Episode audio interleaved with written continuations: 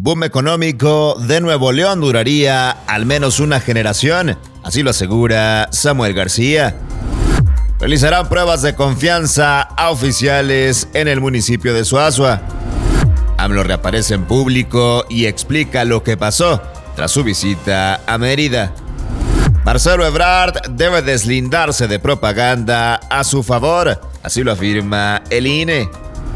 Y en información internacional, Donald Trump va de nuevo a juicio. Ahora es acusado de violación. Esto es Contraportada.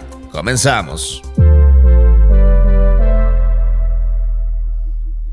Qué gusto saludarte ya en esta mañana de jueves 27 de abril con la información más importante, la más relevante de este día. Y arrancamos con temas locales porque el gobernador Samuel García ya explicó a qué se refiere con los famosos Happy Problems tras las críticas que recibió el gobernador tras asegurar que Nuevo León tiene Happy Problems. El mismo mandatario explicó a qué se refiere. Enalteció nuevamente al estado de Nuevo León al repetir que ya quisieran otros estados tener los problemas que hoy tenemos en la entidad.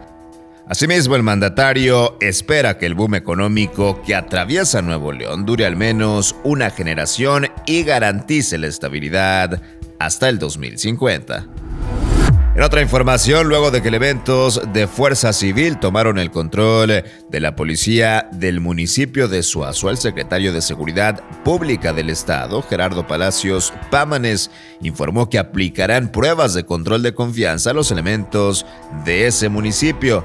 El funcionario presentó un breve avance de las indagatorias donde aclaró que las revisiones realizadas a las pertenencias de los elementos no se encontró ninguna irregularidad, pero que actualmente se buscan anomalías administrativas. También anunció que se encuentran realizando el pase de lista, entrevistas y cotejando los documentos, además de que no descartó que en un futuro se puedan realizar patrullajes mixtos para la reincorporación de los oficiales municipales.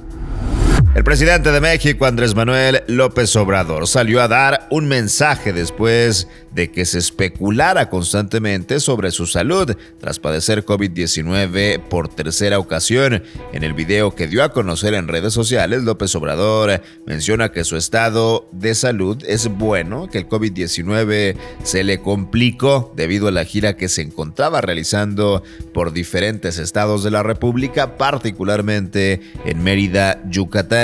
Por otro lado, el presidente mencionó que la situación no pasó a mayores, no hubo afectación al corazón ni al cerebro. Por tal motivo decidió regresarse a la Ciudad de México. En otra información, el Instituto Nacional Electoral, el INE, avaló este miércoles una solicitud para emitir medidas cautelares contra el canciller Marcelo Ebrard, por lo que el funcionario deberá deslindarse públicamente de mensajes en los que hace propaganda a su favor. En la sesión del miércoles, la Comisión de Quejas y Denuncias del INE resolvió una queja ciudadana en la que consideró procedente la tutela preventiva para que Ebrar se deslinde de los mensajes a través de sus redes sociales personales y oficiales en un lugar visible y fijo. El ciudadano Rodrigo Antonio Pérez solicitó medidas cautelares en contra del secretario de Relaciones Exteriores a quien acusó de presuntos actos anticipados de precampaña y de campaña. En información internacional, ya inició la selección del jurado para un juicio civil contra el expresidente y magnate Donald Trump, acusado ahora de violación por una reputada columnista en la década de los noventas.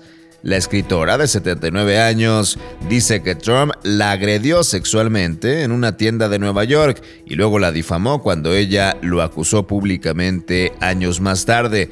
Dijo que el ataque se produjo luego de que Trump le pidió consejos para hacer una compra.